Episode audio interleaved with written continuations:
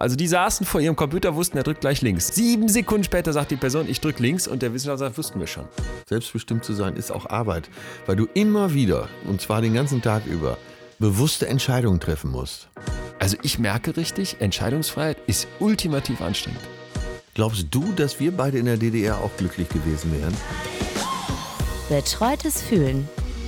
Der Podcast mit Atze Schröder und Leon Windscheid. Na, Na, wie fühlst du dich? du meinst, weil wir über Gefühle reden. Äh, warte, ich muss mich mal eben selber erforschen. Ja, sehr erfüllt. Da lügen ja immer alle, hast du mir gesagt. Und Das, das Ja, sehe da ich lügen erlebe. viele, Und dann äh. hast du mir mal erklärt, dass deine, dass deine Begrüßungsfrage wäre, die viel effizienter ist. Und ich kann es mir vorstellen, bist du glücklich? Deswegen, bist du glücklich? Ja, ich Ja. bin glücklich. Das äh, Leben meint es sehr gut mit mir und viel selbstbestimmt.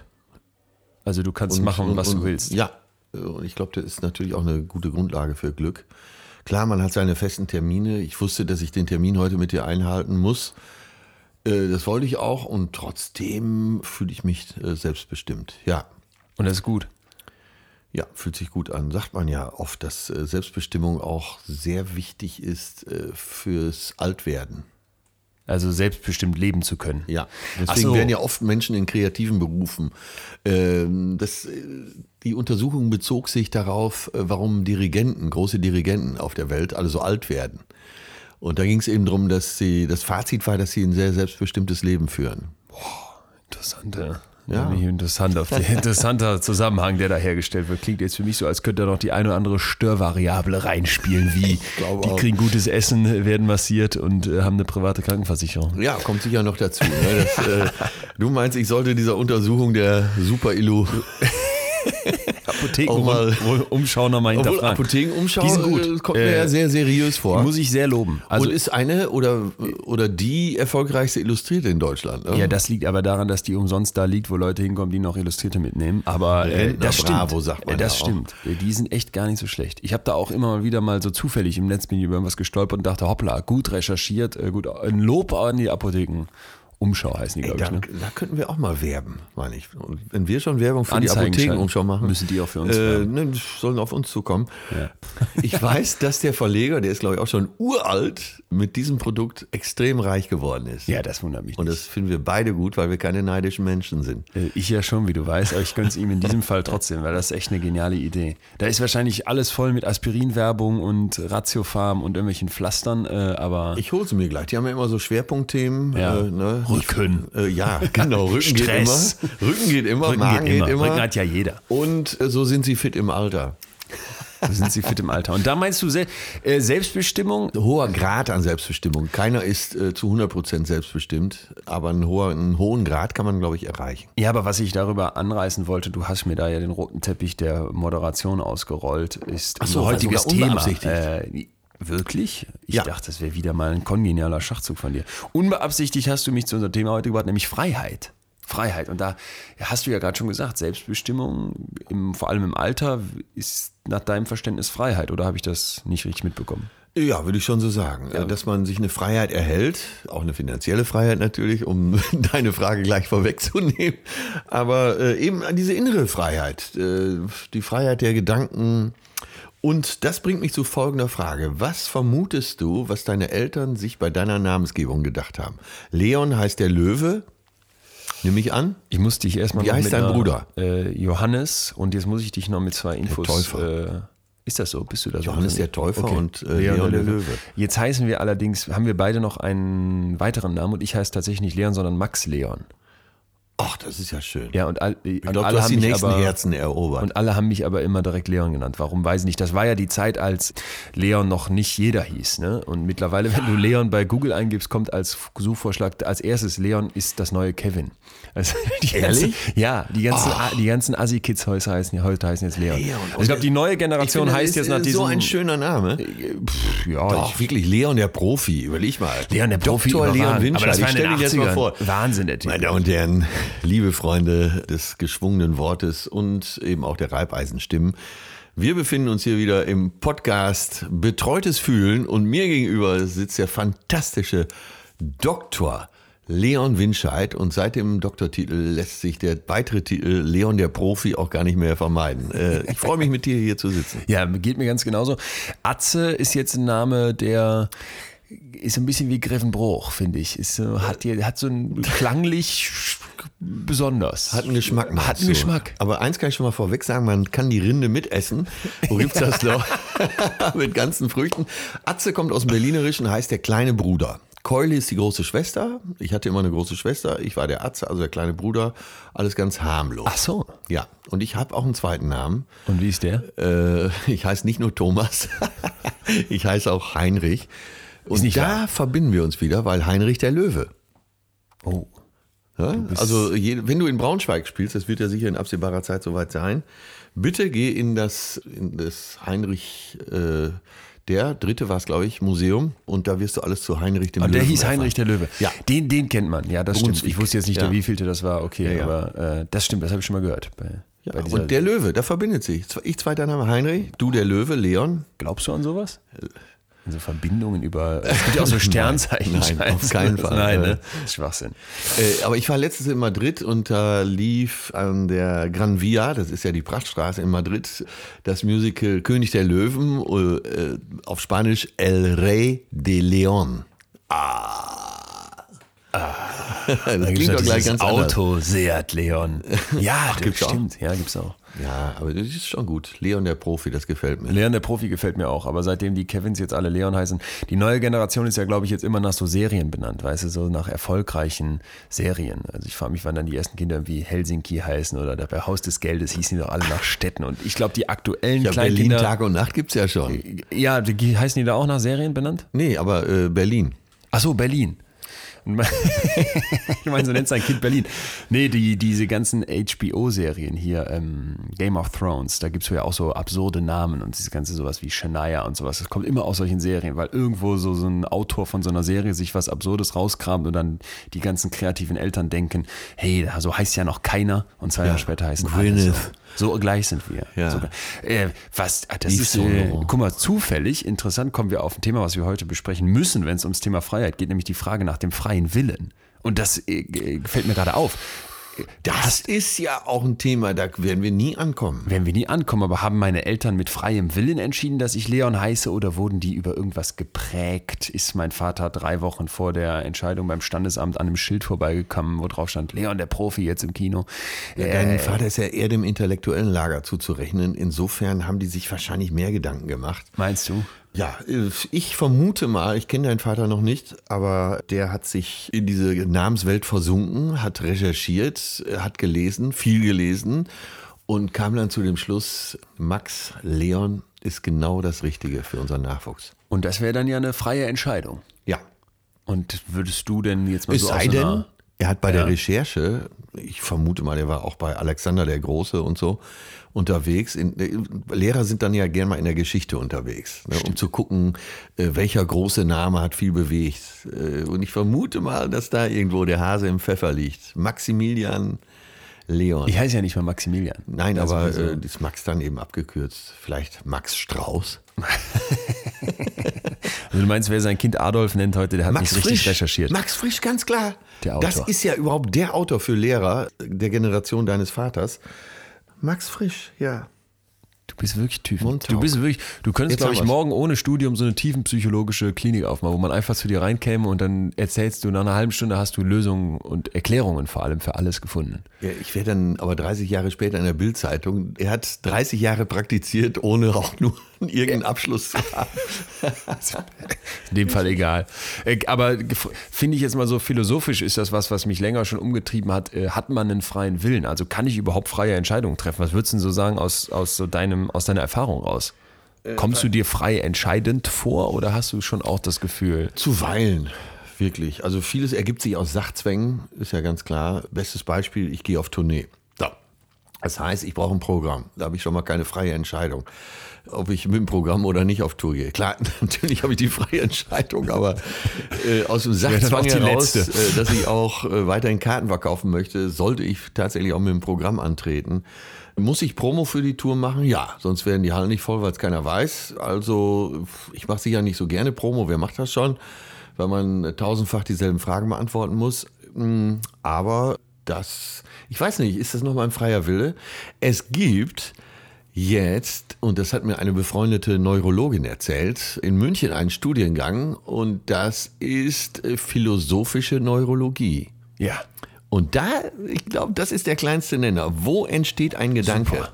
Wie kommt man drauf? Ja. Ist das Chemie? Ja. Äh, sind das äh, Beeinflussungen? Ich übergebe an den Profi. Du kennst ja sicherlich diesen Begriff vom Aktionspotenzial. Ne? Irgendwie die eine Nervenzelle will an die nächste weiterschalten, dann geht das mit Chemie und Elektrizität. Und ich glaube, man muss da gar nicht so in die Tiefe gehen, aber es gibt ja die, die einfache Annahme, es gibt bestimmte Grundgesetze, so, ne, nach denen sich die Elementarteilchen zu verhalten haben. Die äh, Atome, die in unserem Hirn wirken und irgendwas auslösen, sind nichts anderes als am Ende angesammelte Elementarteilchen. Und wenn Elementarteilchen, ja, wenn die ja. sich alle nach bestimmten Regeln, Gesetzen verhalten, nach den Naturgesetzen verhalten, also du schmeißt was hoch, das fällt runter, das ist ein Naturgesetz, Ja. dann muss ja klar sein, was du denkst. Das heißt, es stand schon vor, schon, schon quasi mit dem Urknall fest, dass du geboren würdest und was du jetzt gerade denkst auch, weil ja immer klar war, wie sich die Atome von diesem Urknall aus in deinem Kopf bewegen müssten. Verstehst du, was ich meine? Das ist Ja, so diese ja. ganz krasse Form vom Determinismus nennt sich das. Alles ist festgelegt. Es gibt überhaupt nichts mehr zu entscheiden. Es gibt keinen Zufall. Wenn du einen Würfel hochschmeißt, ist aufgrund der Atome völlig klar, dass das eine 3 werden muss. Und ich finde das interessant, weil wenn man den Gedanken mal weiterspinnt und man sagt, es gibt keinen freien Willen, alles, was in unserem Kopf entsteht, ist definiert durch Aktionspotenziale, durch Chemikalien, durch bestimmte Ja, Sachen, die ja, du in der Jugend ja. erfahren hast, die vorher wiederum deine Eltern erfahren haben und so weiter oder die Umwelt, die dich prägt, die auch feststeht, na dann äh, befreit einen das ja von ziemlich vielen Dingen, weil plötzlich kannst du ja zum Beispiel für nichts mehr verantwortlich sein. Deine Verantwortung abgeben, ja. Aber wenn man, um da jetzt einzusetzen, Ja. der Stoffwechsel Ja. und das, was du isst und, und so weiter, hat ja auch Einfluss auf, Massiv deine, sogar. auf deine Psyche. Ja. Das heißt, bist du gut gelaunt, wirst du sicher andere Entscheidungen treffen, als wenn du eher depressiv bist. Ja. Wenn ich das mal so gegenüberstellen darf, sehr äh, laienhaft natürlich. Ja. Aber ist ja klar, wenn einer äh, in einer melancholischen Phase ist, wird er eher ängstliche Entscheidungen treffen, vermute ich. Wenn jemand euphorisch ist, äh, wird er eher mutige Entscheidungen treffen. Da kann man ja schon mal eine Volle Pulle geradeaus. Ne? Ja. Äh, Gehe ich in den Wald und versuche einen Baum zu fällen, du willst das nur machen, wenn du über einigermaßen Energie, auch geistige Energie verfügst. Das krasseste Experiment, das es so zum freien Willen gab, das war, glaube ich, in den, in den 80ern, ist schon was her auf jeden Fall. Ähm, Lee B. hieß der Typ und der ist hingegangen und hat also Leute vor eine Uhr gesetzt, die sich einfach, die einen Zeiger hatte, der sich sehr schnell drehte. Ne? Also du konntest auf so einem Ziffernblatt sehen, wie viel Uhr es ist, aber der Zeiger drehte sich massiv schnell und dann solltest du quasi immer eine Taste drücken, wenn du Lust hast. Ah, okay. Also du konntest dich frei entscheiden. Und während du die, wenn du die Entscheidung gefällt hattest, dass du jetzt drückst, sollst du dir einfach merken, wie viel Uhr war es auf dem Zeiger. Soweit klar, ne? Ja. So, und jetzt haben die gemessen, dass du so ungefähr ähm, eine halbe Sekunde, bevor da überhaupt was passiert ist, was in Gedankensphären eine halbe Ewigkeit ist, dass da schon in deinem Kopf sich anbahnte, dass du jetzt drücken wirst. Also du sagst, der Zeiger stand auf 12 Uhr, als ich gedrückt habe, aber wir wussten schon vorher, dass du gleich drückst.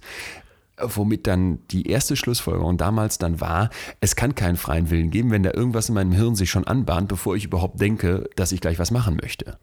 Verstehst du, was das Ja, absolut. Das Und, war das Experiment. das war äh, natürlich bahnbrechend seinerzeit und ich, das hat viel angestoßen. Was sagst du dazu? Ja, die ganzen äh, Filme über künstliche Intelligenz und so setzen ja auch da ein.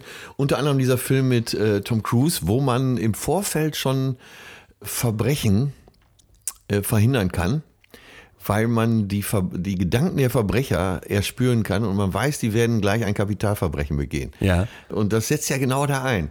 Ich weiß nicht, ob das irgendwann mal so sein wird, aber mittlerweile alles in äh, Verbindung mit künstlicher Intelligenz, Artificial Intelligence, Ja. AI genannt, richtig? Ja. Verbessere mich, wenn ich was Falsches sage. Treibt ja zurzeit Blüten, dass man wirklich langsam denkt, alles ist da möglich. Alles ist möglich. Also es äh, ist hochspannend. Ich habe ein großartiges Buch gelesen, wo so 200, 300 Wissenschaftler einfach auf anderthalb Seiten Essays darüber schreiben, wie es mit künstlicher Intelligenz aussehen wird. Und so zusammengefasst gibt es eigentlich nur zwei Lager. Die einen sagen, es kann keine allumfassende künstliche Intelligenz geben, also wie wir Menschen drauf sind, weil eben sowas wie freier Wille, wie Bewusstsein, wie Psyche, wie Gefühle sich nicht programmieren lassen. Und andere, die da durchaus optimistischer sind, die halt sagen, naja, wenn in unserem Kopf nichts anderes als Chemie und äh, Synapsen wirken, was im Ende nichts anderes ist als Schalter 1 oder 0, dann geht das auch mit dem Computer, solange der Computer nur stark genug wäre. Ne? Also Elon Musk ist so jemand, der sagt, es wird auf jeden Fall gehen. Ja, oder äh, wie einer der beiden Gu Google, äh, Larry Page oder Larry Page wahrscheinlich arbeitet so ja am, an der Unsterblichkeit. Ja, so, also die bringen es in den Maximalbereich. Und Da wäre es ja mal interessant, ob die an freien Willen glauben. Äh, können sie eigentlich nicht dann. Können sie eigentlich nicht. Nach meinem Verständnis können sie das nicht. Und nach meinem Verständnis mehr als jeder andere. Weil Warum? sie sagen, ich habe den freien Willen, daran zu arbeiten. Ja, das schon, aber wenn du sagst, dass dein Wille etwas ist, was programmierbar ist in einem Supercomputer, oder wenn du Intelligenz in einem Supercomputer programmieren kannst, dann musst du ja auch annehmen, dass du frei, dass diese Intelligenz irgendeinen Willen haben wird.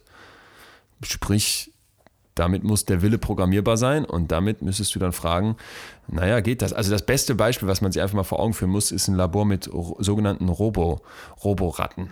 Ja, also da sind Ratten, die kriegen Elektroden ins Hirn und das ist jetzt kein Spaß, die haben so ein kleines Helmchen auf und dann laufen die durch dieses Labyrinth.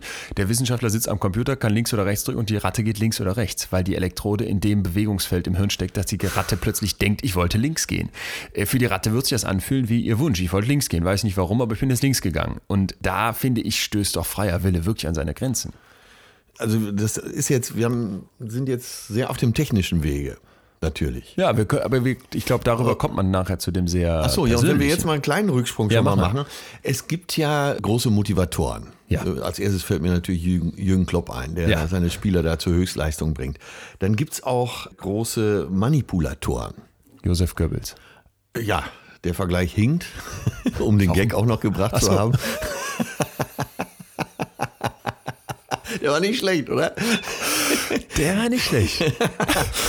Äh, ja, ja, Adolf Hitler, äh, Josef Es Goebbels. ist so geil, wie du dich immer selber feierst für deine Witze, wenn die funktionieren. Du hast mir immer mal gesagt, dass du dich freust, wenn ein Plan aufgeht. Das Ja. merkt man dir mit jeder Pore an. Du machst einen Scheißwitz und freust dich am Ey, der war allermeisten. nicht scheiße. Der war gut. Ich,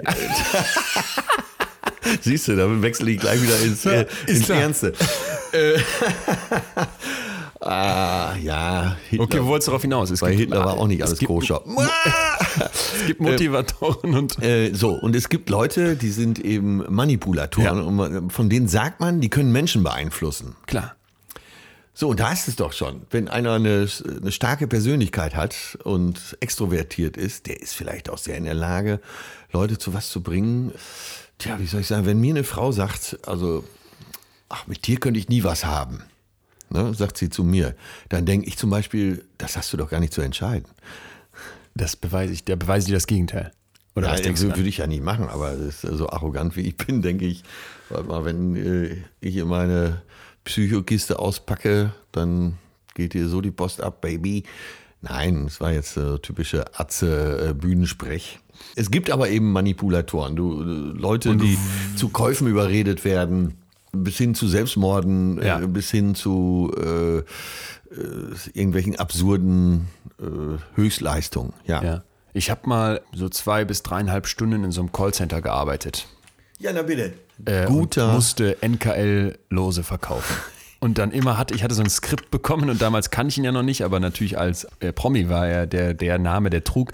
Ich musste den Satz immer beginnen mit Günther Jauchs Fernsehsendung NKL-Lose oder was auch immer das erzähl ich dir war. gleich eine Anekdote. Bitte erzähl erst zu Ende. Äh, und dann musste ich den Leuten da Lose verkaufen, ne? Und zwar so viele, wie es ging. Und du hattest einfach so Listen mit Telefonnummern vor dir liegen und dann musstest du in diesem Gespräch noch so andere Prominamen einbauen, um die Leute zu manipulieren. Ich musste noch Barbara Schöneberger sagen und Thomas Gottschalk auch. Äh, also alles so, was so einem, was so einer Omi, die ich dann da primär anrufen sollte, so vorkommen würde wie irgendwas Seriöses. Und am Ende schlichtweg Kontonummer her und dann hast du dieses Los-Abo am Bein. Und neben mir saßen die abgewrecktesten Gestalten und dann gab es so Pokale, wer jetzt die meisten Lose am Tag an die Omis verkauft hatte. Und selbst wenn du unverschämt bist oder gerade wenn du unverschämt warst, bist du sehr weit gekommen, nämlich an. Nur dann. Und ich habe nach zwei, ich habe nach drei Stunden gesagt, ich gehe. Ne? Also ich habe dann, ich, es war eine interessante Erfahrung, aber es war schrecklich. Das war die größte Manipulation, wo ich so dachte, da triffst du wirklich auf arme Seelen und ziehst denen noch die letzten 39,90 im Monat aus der Tasche. Äh, aber natürlich, das ist doch dann im Endeffekt gegen den eigentlichen Willen der Person, obwohl es ihr so vorkommt wie eine freie Entscheidung, wird sie manipuliert. Ich bin gerade auf irgendwas gestoßen, was dich sehr betrifft und wo du dachtest, bisher du hättest einen freien Willen, aber äh, dein Berufsleben hat sehr viel mit Günter Jauch zu tun. Ja. Ja, der hat dir eine Million, äh, Klar. ich will nicht sagen zugeschustert, Doch, die hast du ja im Schweiße deines Angesichts erkämpft. Dann hat er dein Schiff getauft. Ja. auch ein absolutes Erfolgsmodell. Und dann hast du früher schon bei der äh, NKL äh, am Telefon den Drücker gespielt. Haben wir so viel Zeit, dass ich diese kleine Anekdote einmal erzähle, mein lieber Leon. Schön. Aber wir kamen ja, ja, es gab die, es gab ja die Fernsehshow NKL äh, Ja, ja, Lotterie mit Günther Jauch, eine Live-Sendung. konnte So. man nicht 5 Millionen gewinnen? Oder fünf, ja, man konnte Also fünf irgendwie so Millionen ganz gewinnen. Und da wurde so ein Ball gerollt. Ja. Nie hat einer die Regeln so richtig begriffen. Ich glaube, äh, Jauch auch nicht. Und ich war in dieser Sendung in einem Team mit Katja Riemann, mit der Schauspielerin, mit Ja. der äh, aus Bremen stammenden Schauspielerin, die äh, nicht gerade dafür bekannt ist, nicht zickig zu sein. Schon ein kompliziertes Frauenzimmer. Ich habe gedacht, die Show geht lange, nehme ich mal zwei Fläschchen Sekt mit, stand unterm Pult und ich habe der Riemann immer nachgeschüttet. Und irgendwann, wir unterhalten uns so angeregt, weil wir schon leicht einen im Schlappen hatten, äh, sagt sie, ich verstehe es überhaupt nicht mit diesem Ball. Äh, das ist, äh, was sind das denn für Regeln? Und ich sage auch so ganz lapidar zu ihr, ach, es gibt gar keine Regeln. Ne? Der Gewinner steht von vornherein fest. So, und äh, das, du weißt, es gab eine Zeit, wo die NKL so ein bisschen in der Kritik stand, dass da geschachert würde und so. Und das war genau in dieser Zeit. Und alle hatten Angst, dass irgendwas Falsches in dieser Sendung gesagt wird. So, und das ZDF stand da, die Redakteure, äh, Unterhaltungschef, äh, der Produzent stand da. Und äh, naja, ich erzähle der Riemann, ach, hier ist also eh alles äh, äh, geschoben. Und irgendwann sagt er ja auch, und Frau Riemann, wie gefällt es Ihnen hier bei uns? Ja, wunderbar, aber hier ist ja alles Schiebung. Und die ganze Meute tickte komplett durch. Ja, wie kommen Sie denn da drauf? Ja, das hat der Atze mir gerade alles erklärt. Die haben mich auch nie wieder eingeladen übrigens. Aber das war, eine erfolgreiche Sendung. Ja, war eine erfolgreiche Sendung, wurde aber trotzdem irgendwann abgesetzt, weil fünf es Millionen zu Euro. viel äh, Skandal im, im Umfeld gab. Aber ist ja auch klar, wenn so viel Geld im Spiel ist, ne, da hast du ja zig Verschwörungstheorien und du kannst dir vorstellen, auch ich habe natürlich dazu beigetragen mit dieser Vermutung, konnten sie ja nicht rausschneiden, war eine Live-Sendung. Äh, mir tut das alles noch sehr leid, aber wenn einer wirklich, der kein Geld hat, mit 5 Millionen da nach Hause geht, das Wahnsinn. ist schon ein Hammer. Ne? Das ist ein Hammer. Und ich war Da würde ich auch schieben, wenn ich könnte. Ja. Ich habe auch letztens gedacht, dass man bei Wer wird Millionär sehr viel besser betrügen könnte, als, glaube ich, so weithin angenommen ist. Also Das glaube ich auch, wenn man sich richtig Mühe geben würde. Mal Ja, äh, gar, man musste gar nicht viel Mühe geben. Also erstens, Ja, aber kann man ja. Ich wurde mit, mit Handy reingelassen. Da habe ich schon gedacht, interessant. Aber das gibt's, Äh, glaube ich, nicht mehr. Ne? Das ist ja nicht lange her. Jetzt, Jahre? als ich letztens da war, wurde ich dann mit so einem äh, Elektro, mit so einem Ding vom Flughafen gescannt, ob ich was dabei hatte. Da hätte ich jetzt kein Handy ins Publikum mitnehmen können. Aber mein Szenario wäre folgendes. Du darfst ja immer wen mitbringen. So, der sagt, ich habe hier irgendwie so einen Herzklappastern, ich muss hier so einen, an so einem Tropf hängen oder irgendwie irgendein Gerät dabei haben. In dem Gerät ist halt so ein kleiner Empfänger. Und ich, der da auf der Bank sitze, habe eine Brille an, wo einfach da muss ja, das muss ja nur vibrieren. Einmal für A, zweimal für B, dreimal für C, so ein ganz kleines bisschen am Ohr oder wie auch immer, ne? Links, rechts. Kann- Und dann hast du den Verstärker für den Sender, damit du aus diesem Studio rauskommst, bei deiner Person oben am, in deinem Publikum sitzen. D- Das geht klar. Ich sag, du könntest das morgen, könntest du da betrügen. Da hat es ja mal einen Kandidaten gegeben, der ist zweimal hingegangen mit einer gefälschten Identität. Und das ist dann nur aufgeflogen, weil irgend so ein absurder Fan, der die jede Sendung guckt, den wiedererkannt hat. So war es ja in England, glaube ich, auch. Ne? mit Husten Mit oder so, Husten, ne? ne? Einmal Husten, zweimal Husten, dreimal Husten. Wird alles geschoben. Großartig. Alles da brauchst natürlich auch jemanden, der sich wirklich auskennt. Ja, da wäre so viel mehr noch möglich, das glaube ich auch. Wie sind wir jetzt drauf gekommen? Ach, der freie Wille. Der freie Wille. Äh, dann, wo wir jetzt schon mal bei dieser Fernsehsendung waren, die Vorrunde, da muss man ja schnell sein. Ne? Ja. Hast du das vorher geübt? Ja, ich habe alles geübt.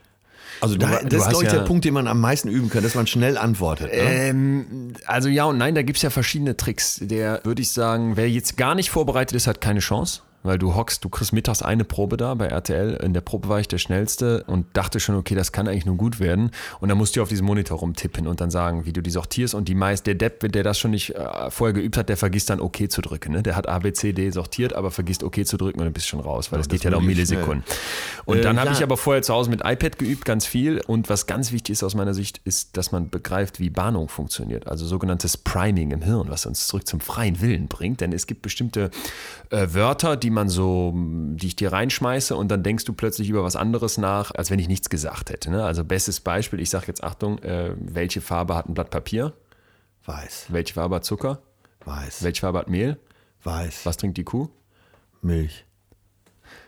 Ach, okay. ja, na bitte, es hat schon funktioniert. Siehst du, ich ja, bringe ja, dich ja. so lange in den Bereich Weiß und dann kommt Trinken, dann denkst du nur noch an Milch. Geht gar nicht an. Das ist kein freier Wille mehr. Das ist geprimed. Da, das bringt mich aber auf die Frage, der Mann, der Milch erfunden hat, Ja. Was wollte der von der Kuh? Ist ja völlig selbstverständlich, dass wir Kuhmilch trinken, aber bei Katzenmilch würden alle sagen, ekelhaft, ne? Ja, genau. Das ist Wahnsinn. Und was, in welcher Absicht hat der erste Mensch, der eine Kuh gemolken hat, sich dieser Kuh genähert? Vermutest du irgendwelche Fetische? Nee, oder? nein, nein, Nee, ich, ich, da geht es auch schon wieder um den freien Willen, um die Selbstbestimmung. Ja. Der Gedanke muss ja da gewesen sein. Ne? Ja. Noch ein Beispiel. Und zwar, du siehst jetzt überall auf den Bahnhöfen diese Rollkoffer. Ja. Bis vor 25 Jahren gab es keine echten Rollkoffer. Ja. Die, ne, es gab Kofferträger am Bahnhof, Gepäckträger. Die sind ausgestorben, weil jeder jetzt Rollen am Koffer hat. Wieso ist vorher keiner darauf gekommen, Ist echt Wahnsinn. diese Rollen da dran zu hast du schrauben? recht. Habe ich prompt auch gelesen. Das Patent für Rollkoffer wurde nach der Mondlandung vergeben. Wahnsinn. Ich glaube, ein Pilot hat es erfunden. Keine Ahnung. Äh, hat danach aber nicht mehr als Pilot gearbeitet, weil er so viel Geld gemacht hat. Denk, denkbar simpel. Ganz am Anfang hatte ich darüber berichtet, dass eine befreundete Neurologin äh, überlegt, diesen Studiengang in München zu machen, neurologische Philosophie. Ja. Der Ursprung des Gedankens. Jetzt hast du mich eben aufs Glatteis geführt mit der Kuh, die Milch trinkt Ja. und Gras gibt. Ja. Und es gab in den 50er Jahren den Versuch, äh, ich glaube den erfolgreichen Versuch, der später verboten wurde, in Hollywood-Filmen Bilder unterzubringen, Ja. die man nicht wirklich wahrnimmt, Ja. weil ja so und so viele Bilder pro Sekunde durchlaufen. Sublimales Priming nennt sich das. Coca-Cola. Immer wieder Coca-Cola. Und die Leute haben nach dem. Film gedacht, oh, ich habe jetzt so Bock auf eine Coke. Also der Gedanke ist, äh, dass du ein Bild so kurz siehst, dass das sich unter der Bewusstseinsschwelle befindet. Du kannst nachher nicht sagen, was du gesehen hast, aber es hat trotzdem in dir was ausgelöst, sodass du plötzlich Bock auf Cola hast. Und das gibt's auch im Film Fight Club, viel genialer noch. Äh, Brad Pitt schneidet immer diese Riesenpenisse in die Kinofilme rein und freut sich dann, wenn die Mütter da sind. Plötzlich alles, was war das denn? Nix gesehen und es war ein riesenhafter Penis kurz zu sehen.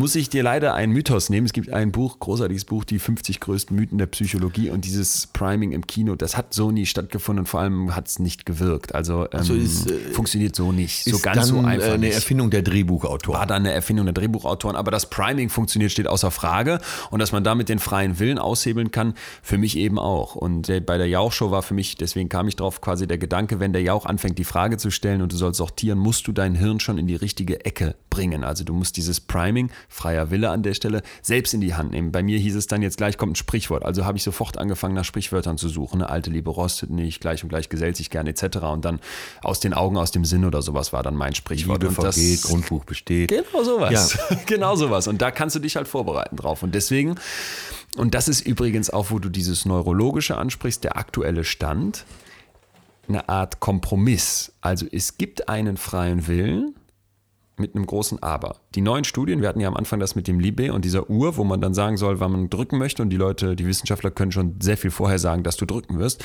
haben die nochmal auf die Spitze getrieben und konnten halt zeigen, pass mal auf, eine 200, 300 Millisekunden ist viel zu wenig. Die Leute kommen in den Hirnscanner, also in die Röhre und kriegen nicht nur einen Draht hinten an den Kopf, das ist viel genauer im Hirnscanner. Und jetzt kriegen die zwei Hebel in die Hand, links oder rechts. Die können einen von beiden Hebel drücken, können sich frei entscheiden. Und jetzt konnten die Wissenschaftler bis zu sieben Sekunden, bevor die Person sagt, ich habe mich entschieden, Sieben Sekunden? sieben Sekunden vorher sagen, ob die links oder rechts drücken würde. Also die saßen vor ihrem Computer, wussten, er drückt gleich links. Sieben Sekunden später, was ja, guck mal, eins, zwei, drei und so weiter. Sieben ist hier viel zu langsam, langsam schon. Sieben Sekunden später sagt die Person, ich drücke links und der Wissenschaftler sagt, wussten wir schon.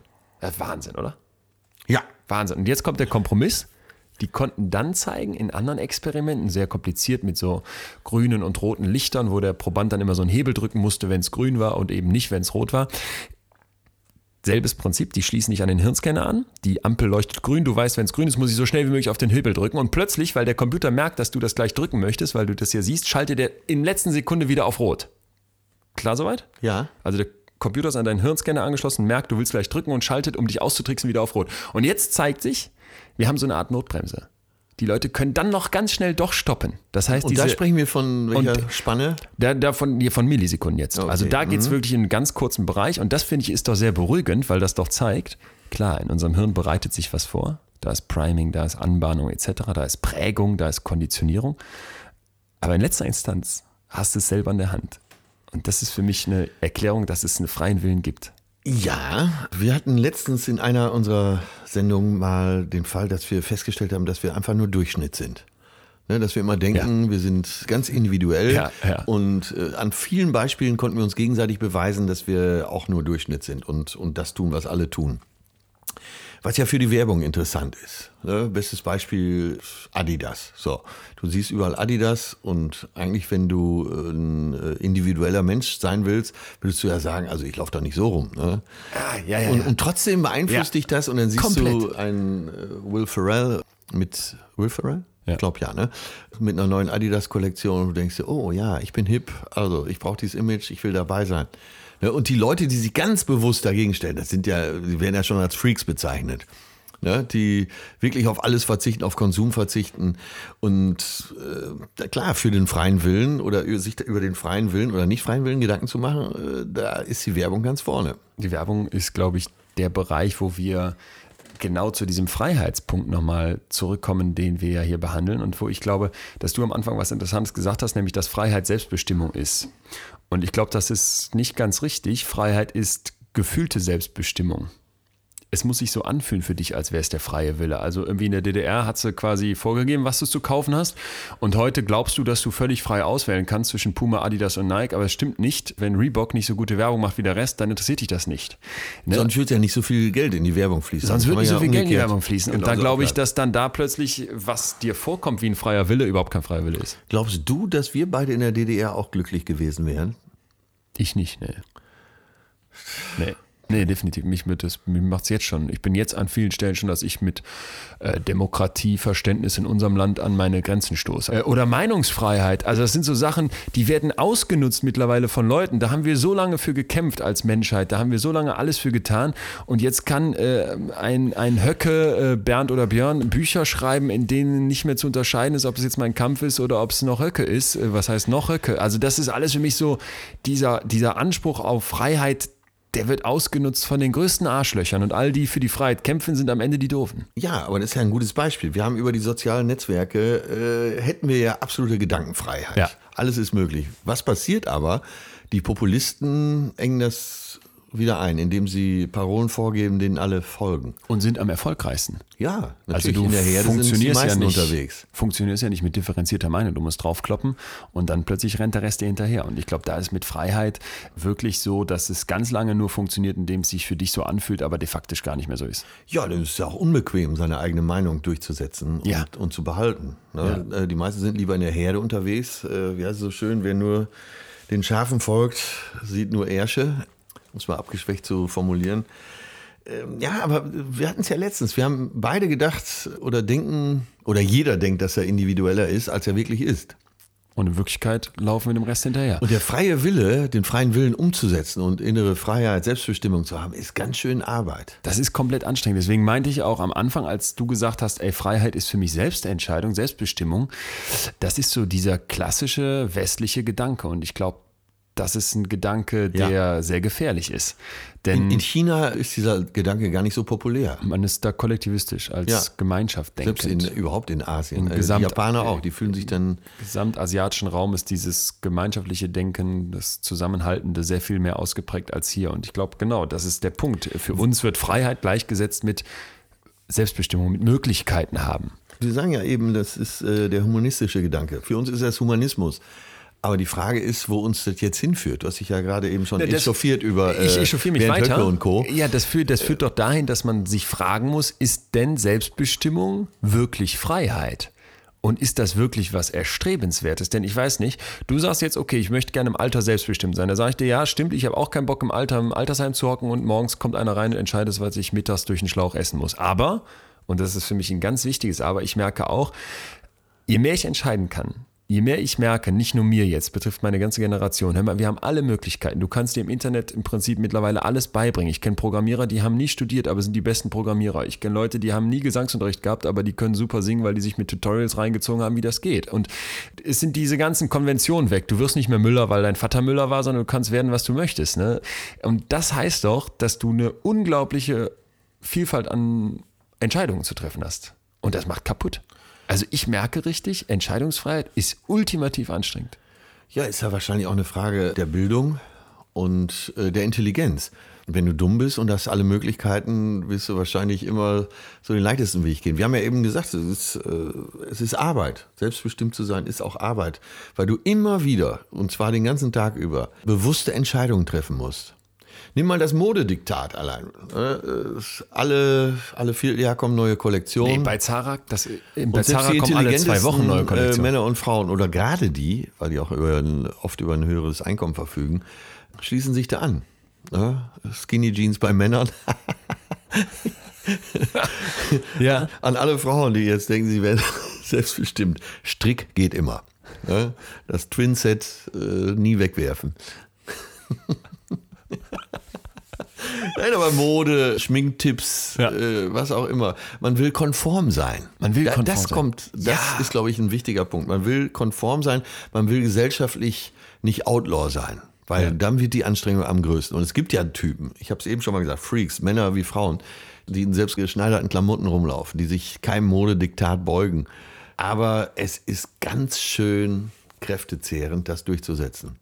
Da nicht mitzumachen. Ja. Und das ist doch im Endeffekt eine Einschränkung von Freiheit, die man sich vielleicht gar nicht eingesteht, die man so im Alltäglichen gar nicht merkt. Aber im Endeffekt, wenn ich mich jetzt fragen würde, hör mal, könnte ich jetzt morgen in meinen Campingvan steigen und Richtung Atlantik fahren und dann nur noch mit meiner Gitarre morgens die Tür aufmachen und von Luft und Liebe leben?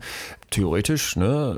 Machbar, das wäre die maximale Freiheit. Faktisch kommen sofort so Gedanken mir auf. Ja, aber was ist denn mit und äh, Krankenversicherung? und so. Ja, aber du brauchst finanzielle Freiheit auch. Finanzielle Damit Freiheit. Arbeitet, die, arbeitet die Werbung ja eben auch.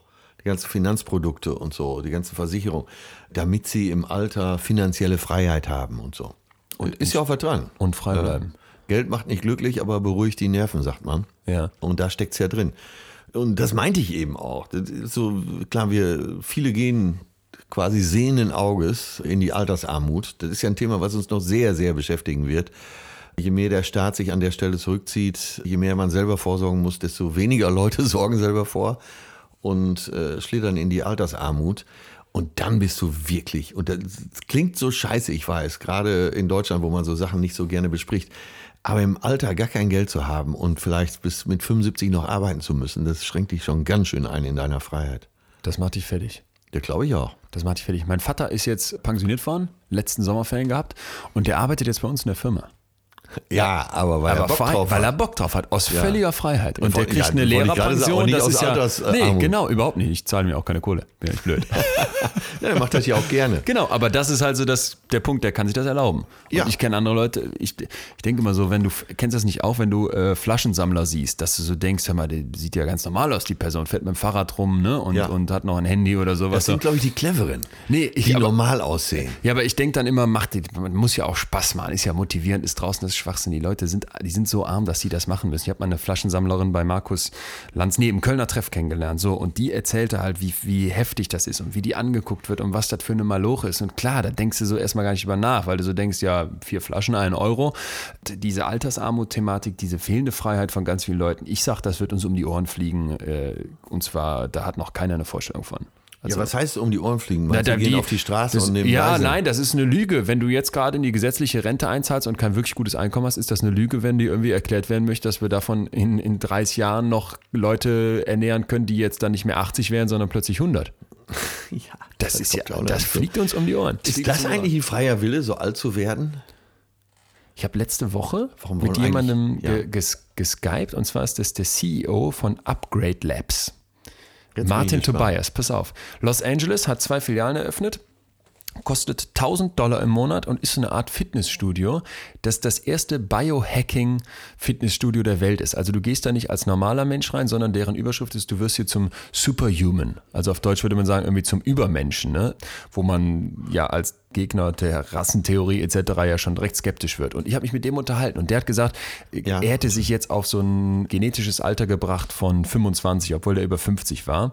Und sein Kollege möchte 180 Jahre alt werden. Und dieses Upgrade Lab tut alles dafür, dass du das kriegst. Also die legen dir Infusionen, die transplantieren dir Stammzellen, die, die packen dich in einen Floating Tank, die beschießen dich mit Laser. Völlig, ab, völlig absurd, aber wie, äh, wie wissenschaftlich ist das Null, untermauert? gar nicht, kein bisschen. Achso, aber alles zur Verfügung stehende. Alles zur Verfügung äh, machen stehende sie schon mal. machen sie. Also- Frischzellenkuren. Genau, der hat gesagt, das ist so, was die anbieten, ist, dass du dich nicht damit abfinden musst, als normaler Mensch geboren zu sein. Aha. Also der sagt halt, ich möchte die völlige Freiheit dir geben, so zu leben, wie du möchtest. Und dann habe ich ihn gefragt, du, hast du Kinder? Da sagt er mir, ja, ich habe eine Tochter, die ist vier, Harper. Und dann sage ich, würdest du denn der Harper damit nicht das Gefühl geben, dass sie kein perfekter Mensch ist? Sagt er, die ist kein perfekter Mensch. Und das fand ich richtig krass. Also der hat gesagt, wenn seine Tochter auf diese Biohacking-Möglichkeiten, wenn die die haben wollen würde, wird er ihr alle geben. Und das fand ich richtig heftig, weil das für mich so das dieses, ist das ist die absolute Perversion des Freiheit, Willens, ja, dass ich möchte selber entscheiden genau. Äh, und sich mit nichts mehr abzufinden. Also wenn du dich nicht mehr damit abfindest, dass der Mensch sterben muss, dann sage ich, hast du den Bogen überspannt. Ja, das bringt mich zu der Frage, warum soll man denn eigentlich so alt werden? Er hatte keine Erklärung dafür, warum man das möchte, aber er hat mir gesagt, wann man das möchte. Und zwar nur dann, wenn man irgendwas hat, wofür man das macht. Also wenn du irgendwie einen Sinn hast, wenn du jetzt irgendwie einen Job hast, der dich langweilt, dann würdest du ihn ja nicht einfach 30 Jahre mehr machen, sondern du musst irgendwas haben, was dich antreibt, mit anderen Menschen zusammenarbeiten. Und da wurde er dann so sehr äh, wieder menschlich, sage ich mal fast, ne? Ja, äh, ja. dass er dann so Beispiele brachte, wo ich dachte, da kann ich mich drin sehen. Du musst irgendwie deine Kinder haben, du musst was haben, was dich erfüllt, Kunst oder sowas. Aber ich fand schon den Gedanken vorher so krass zu sagen, ey, wir arbeiten an 180 Jahre, mit irgendwelchen Chips, die wir dir implantieren, die messen permanent deinen Blutzucker, die geben dir irgendwelche optimierten Nahrungsergänzungsmittel etc. Selbstoptimierung in der perversesten Form. In der perversesten Form. Und für ihn war das so selbstverständlich, dass für ihn auch klar war, meine vierjährige Tochter Harper kriegt das Zeug auch. Boah, ey, das ist ja, das ist das ja heftig. Das ist ne? ein Gruselgedanke. Wahnsinn. Who wants to live forever? Und da halt für mich Freiheit eigentlich auf, weil das ist nicht mehr, wenn du nicht sterben musst, kannst du eigentlich kein freies Leben führen, sage ich. Ja, ich als alter Vampirist und Anne Rice-Fan, der Fürst der Finsternis und so weiter, weiß ja, dass für die Vampire der größte Fluch ist, eben nicht sterben zu können. Also, ja. Also somit ist es von meiner Seite schon mal wissenschaftlich bewiesen. Ist ja. nee, äh, also Unsterblichkeit ist, glaube ich, das Grauen schlecht. Das ist das Gegenteil von Freiheit. bei deiner Geburt wird ein Pfeil auf dich abgefeuert, der bei deinem Tod trifft habe ich mir jetzt nicht selber ausgedacht, sondern ist äh, von Ferdinand von Schirach. Ja. Und das fand ich ein schönes Bild. Und wenn du das nämlich immer im Kopf hast, dass dieser Pfeil unterwegs ist zu dir. Also der Deal ist ja klar, du wirst geboren und du wirst sterben. Und wenn dieser Deal nicht mehr gilt, boah, dann äh, gehen uns die Nerven durch, glaube ich. Total. Ja. Bleibt aber die Frage offen, wenn wir uns das als Zeitstrahl vorstellen, ob jetzt bis 180 Jahre oder eben nur bis 80, wie muss ich die Zeit bis dahin verbringen? Ne? Das, genau, und das bringt mich äh, zu folgender Sache. Und zwar, wir leben alle so, als wären wir unsterblich, weil wir alles immer aufschieben. Stimmt. Ne? Ja? Und der beste Moment ist immer jetzt. Ja. Warum gehe ich überhaupt noch auf Tour? Äh, warum mache ich mir den Stress? Warum hänge ich äh, in Radiosendern ab und gebe da tausend Interviews? Warum mache ich das? Weil es mir Spaß macht. Glaube ich zumindest. Ja. Und du hast eben das schöne Beispiel gebracht, dann äh, gehe ich irgendwo hin, setze mich an den Strand, gehe surfen oder sonst irgendwas. Das habe ich ja auch immer. Aber ich habe es mal erlebt auf Naxos in Griechenland, da war zwei Wochen so ein geiler Wind, dass alle Surfer waren glücklich. Aber nach einer Woche haben die ersten eine Pause gemacht. Und selbst die Superfreaks haben nach zehn Tagen gesagt, ach, ich mache jetzt mal was anderes. Wir hatten, was selten vorkommt, dass du zwei Wochen, ne, zwölf Tage von diesen zwei Wochen, war der absolute Traumwind. Ein Fünfer, Sechser Wind, jeden Tag konstant. Besser geht's nicht fürs Windsurfen, fürs Kiten. Und wirklich die größten Freaks haben nach so zehn, elf Tagen gesagt, ach nö, jetzt mache ich mal was anderes. Zu viel, zu viel von dem, was du haben möchtest, ja. macht dich dann auch wieder unfrei. Ja, und äh, ja, ich bin ja gerne auf Tour, das gebe ich gerne zu. Stehe auch gerne auf der Bühne. Könnte ich mir auch vorstellen, so bis 80 erstmal weiterzumachen. Echt? Ja. ja. Aber du könntest dir auch vorstellen zu sagen, nee, du triffst jetzt morgen die Entscheidung zu sagen, ich mache es nicht mehr weiter. Ja, das wäre dann aber, äh, da würde ich mir einbilden, das wäre freier Wille. Aber ja. wenn, es gibt ja Lebensphasen, ist ja auch klar. Wenn ich jetzt ja. feststelle, so langsam sitze ich einfach lieber bei mir zu Hause und lese alle Bücher dieser Welt weil so meine innere Welt dadurch äh, dann noch bunter wird. Und äh, wenn man die innere Welt für sich zusätzlich entdeckt und feststellt, ist eventuell die größere, das hat ja auch was, ne? Ja. So, das habe ich ja beim Sport zum Beispiel schon, dass ich Sport ja für mich ganz aufgegeben habe. Äh, ich bewege mich in dem Rahmen, dass es sehr gesund ist, nämlich stramm spazieren gehen. Aber so jetzt Fitnesscenter und so, das. Kein Bock. Nee, nein, also ich, wenn ich ins Fitnesscenter sehe, gähne ich schon. Kennst du, du gehst ja ins Fitnesscenter. Nee. Nicht, ne? Ach so. Nee, nee, nee. Ich habe gedacht, du würdest pumpen. Nein, also hör mal, das würdest du hoffentlich sehen. Nach. Nee, nee, mach ich gar nicht. Ich mache manchmal so Kleinigkeiten wie jetzt so Planks oder sowas, habe ich letztens mit angefangen. Ich habe letztes Jahr ein Jahr lang jeden Tag 111 Liegestütz gemacht. 100, achso, Ja, das also, hast du mir schon mal erzählt. ich schon mal erzählt, Übrigens, ja. dieses Planking, das Ist weiß nicht ich jetzt von, doch, ist sehr gut. Ja, das dachte ich Und mir zwar auch. ist das die effektivste Bauchmuskelübung. Dachte ich auch, das Und brennt das, komplett. ich war bei, äh, wer weiß denn sowas? Ja. Und dann haben wir das ausprobiert. Und tatsächlich die richtige Antwort war Sit-Ups, wie heißt das, Klappmesser Ja. oder Planking. Was ist für die Bauchmuskeln am besten? Und tatsächlich wissenschaftlich untermauert, das ist für die Bauchmuskeln am besten. Vor allem kommt mir das auch so gut vor, weil man ja dieses, als dieser Brettform da hängt und ich hatte eigentlich das Gefühl, das ist auch so körperlich ganz angenehm. Man spürt sich so in allen Ecken und Winkeln und das ist, glaube ich, was das echt positiv ist. Aber Dann mach ich du das denn, jetzt auch. Mach das mal, mach das mal. Nichtsdestotrotz ist es dann jeden Tag, dass es dir Willenskraft abverlangt. Bist du ein guter Entscheider? Kannst du gute Entscheidungen treffen? Ja, ja. Es geht sicher noch viel, viel besser, aber besser als der Durchschnitt. Schnelle Entscheidung, zack, zack. Ich, so längere Meetings sind ja für mich auch furchtbar. Ich glaube, noch nie wurde in- was Entscheidendes in einem langen Meeting entschieden. Man Äh, sagt Helmut Kohl wäre politisch so erfolgreich gewesen, weil der immer alle ausgesessen hat.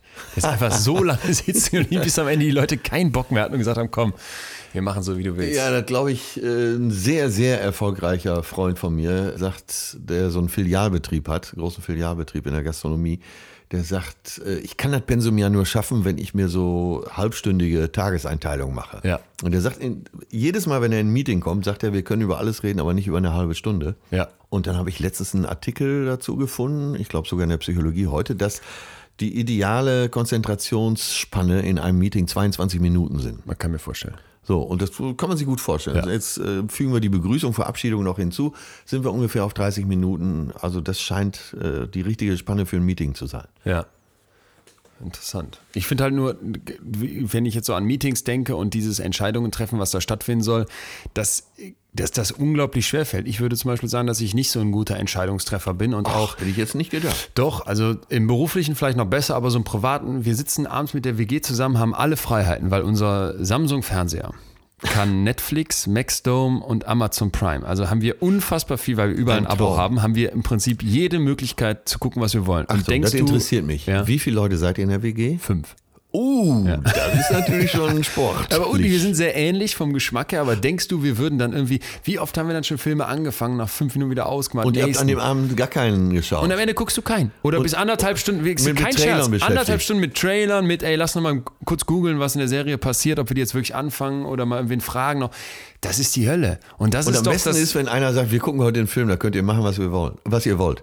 das wäre das Beste. Ja. Das macht aber keiner. Und das ist, glaube ich, dieses, so dieses Maximum an Entscheidungen haben, äh, an Möglichkeiten haben, wo es dann echt schwerfällt, eine Entscheidung zu treffen. Ich, ich habe hab letztens mich damit auseinandergesetzt, warum uns das so schwerfällt, Entscheidungen zu treffen. ne? Und da bin ich auf ein großartiges Experiment ge gestoßen. Im Tierreich kann man ja sehr viel über uns, über uns Menschen ja lernen, weil die Tiere sind uns ähnlicher, als wir denken und im Endeffekt verstellen die sich nicht. Und da haben die Ratten durch so ein Labyrinth gejagt äh, und zwar immer an so eine Art T-Kreuzung, also ging links oder rechts. Die ging so einen Gang lang und dann links oder rechts und die Also immer nur zwei Möglichkeiten. Immer nur zwei Möglichkeiten, links oder rechts. Und die Ratte war so, wie die das immer machen, ist recht gemein, leicht am Verhungern. Also die hatten diese ein paar Wochen lang ohne Essen da gefühlt oder mit wenig Essen. Ja, so machen, macht Heidi Klum mit ihren Probandinnen ja auch.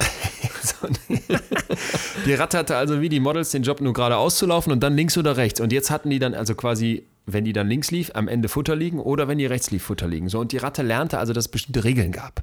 Also, geh immer links, war so eine Möglichkeit, da gibt es immer links was zu essen, oder geh immer rechts, dann gibt es immer rechts was zu essen, oder die dritte Möglichkeit, immer abwechselnd. Ja? Und diese Ratte lernte dann so in vielen Durchgängen, war jetzt nicht mit einer Ratte, sondern mit vielen, lernten die quasi zu begreifen, was die Regel ist. Also 20 Mal, du gehst immer links, liegt immer links das Essen. Dann weißt du irgendwann, okay, brauche ich nicht mehr nachdenken an der Kreuzung, ich gehe links. Grundmuster. Allein- Grundmuster. Und jetzt gehen die Wissenschaftler hin und brechen plötzlich diese Regel. Also das Essen liegt jetzt, die Ratte läuft links, nicht mehr links, sondern die merkt, scheiße, das liegt rechts.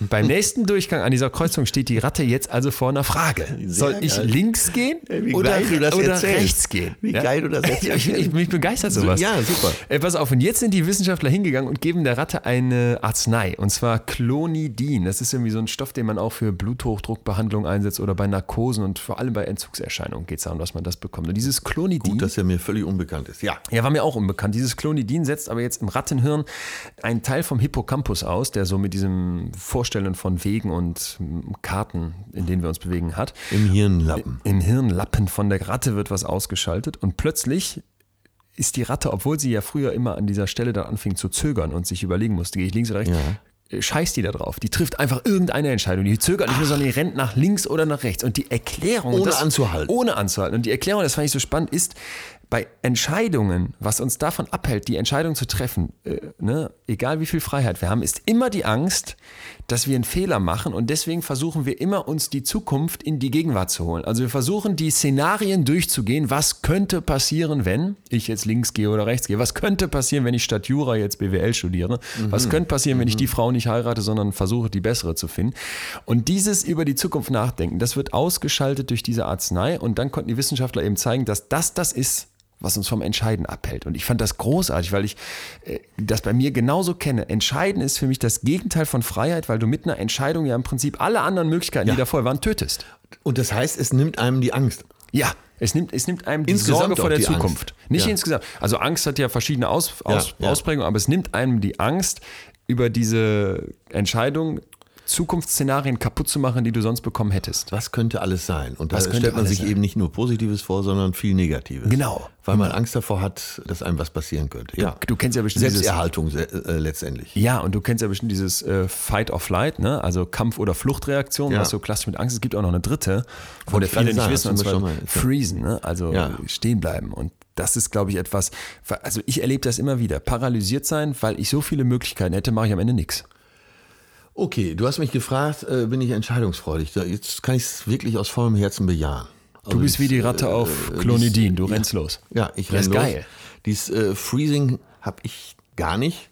Bin auch, glaube ich, nicht so ein ängstlicher Typ. Ja. Also ich nehme auch für mich in Kauf, dass ab und zu mal was schief geht, aber das so, nennt sich ja Leben. Und das braucht man, glaube ich. Ja. Weil sonst engt man sich durch die maximale Freiheit am Ende mehr ein, als man es glauben würde. Und deshalb kann man sagen, es geht ja heute um innere Freiheit, es geht um Selbstbestimmung. Äh, mach dir nicht zu viel Gedanken um die Zukunft, sondern triff deine Entscheidung. Da ist auch mal eine falsche dabei, aber der beste Zeitpunkt ist immer jetzt. Das Schönste ist, dass noch weitere Untersuchungen mit so Entscheidungsforschern gezeigt haben, wenn wir uns entschieden haben, freuen wir uns mit dieser Entscheidung ganz oft an egal was das war. Weißt du, was ich meine? Kennst du bestimmt auch, man kauft sich was und wenn man es dann gekauft hat, ist man in diesen Gegenstand viel mehr verliebt, als man das vorher gedacht hätte. Also das Hirn hat diese gnädige Funktion, das dann nachher schön zu rechnen. Deswegen glaube ich, man äh, tatsächlich ab. Äh, entscheiden und damit Freiheit platt machen, macht einen freier, als wenn man sich die ganze Zeit versucht, alle Optionen offen zu halten. Ja, das gilt ja unter anderem, du hast ja mal gesagt, du hast Angst davor, keine Kinder zu kriegen, das ja. irgendwie zu verpassen. Und da denkst du ja auch schon sehr, sehr in die Zukunft. Ne? Sicher ist gut, mal über die Zukunft nachzudenken und Kinder nicht so einfach in die Welt zu setzen. Aber wenn sie erstmal da sind, weil du sagst, man freundet sich mit Entscheidungen an, dann wächst man mit seiner Aufgabe. Dann werden sie zum Besten, was man hat, egal ob es jetzt ein Wunschkind war oder nicht. Ja, ich behaupte einfach mal, ne? du kannst nicht niemanden so sehr lieben wie äh, eigene Kinder. Ja. Ja, ja, ja, ja, ja. Auch wenn Aber Kinder oft das Gegenteil von Freiheit sind, hätte ich jetzt vermutet, wenn ich ah, junge Eltern sehe. Ich weiß, da können wir gut zurückspringen. Und zwar in der Eifer des Gefechts, in der Hitze äh, der Erotik. Dein bester Freund hat sich entschlossen, stramm zu stehen. Der purpurwärmte Liebeskrieger will äh, an den Ort der Bestimmung und egal was kommt, du hast den Tunnelblick, du willst jetzt nur noch eins. Du, das Harte muss in das Weiche. Es kommt zur Befruchtung. War das der freie Wille? ich lasse jetzt mal, Alkohol war jetzt nicht im Spiel, ja? Gute Frage. Sagen wir mal, nachmittags während des, der Teestunde oh, kam man sich näher. Man hat sich gut unterhalten, man fand den Geruch des anderen ganz nett. Man verbindet sich dann auch körperlich, deine Augen brechen, alle Mann sind zum Absprung bereit, die Eizelle zu befruchten. Survival of the fittest. Bub. Und dann kommt nach zwei Wochen der Anruf, du Leon, ich muss dir was sagen. Das ist eigentlich ziemlich positiv. Ja, was denn? Ich habe nicht viel Zeit, äh, Baby, schieß los. Leon, du wirst Papa. Plötzlich hast du aber Zeit. War das dein freier Wille? Muss unbeantwortet bleiben. Kann Oder warst du einfach nur geil? Es war Trieb. Es, das äh, haben wir gar nicht berücksichtigt. Trieb. Wir Machen wir demnächst nochmal gesondert. Trieb als Gefühl. Der Trieb, weil Trieb das ist ja Stammhirn, oder? Das Erhaltung der Art. Ja, Haltung der Art. Naja, Stammhirn. Äh, es musste sein. Es, musste sein. Es war, kein, es war zumindest nur ein teilfreier Wille. Das ist, glaube ich, der schöne Kompromiss, den man da sehen kann. Es gibt einen freien Willen und es gibt aber ein großes Aber, was da dran hängt. Es gibt ganz viel, was dich manipuliert. Es gibt irgendwas in deinem Ja. Hirn, das plötzlich denkt, Manipulation. Die Kuh, die Wenn du Kuh sagst, trinkt Milch äh, und das war's. Vera bück dich, dann war das ganz klar Manipulation. Ich habe letztens einen, bin ich im Taxi gefahren und da kam äh, der Taxifahrer, der, der, der kannte mich. Ich kannte ihn auch irgendwoher, aber ich habe ihn nicht richtig wiedererkannt. Und wir waren in demselben Jahrgang, so quasi. Nicht auf der gleichen Schule, aber selber Jahrgang und man kannte sich in Solingen so ein bisschen.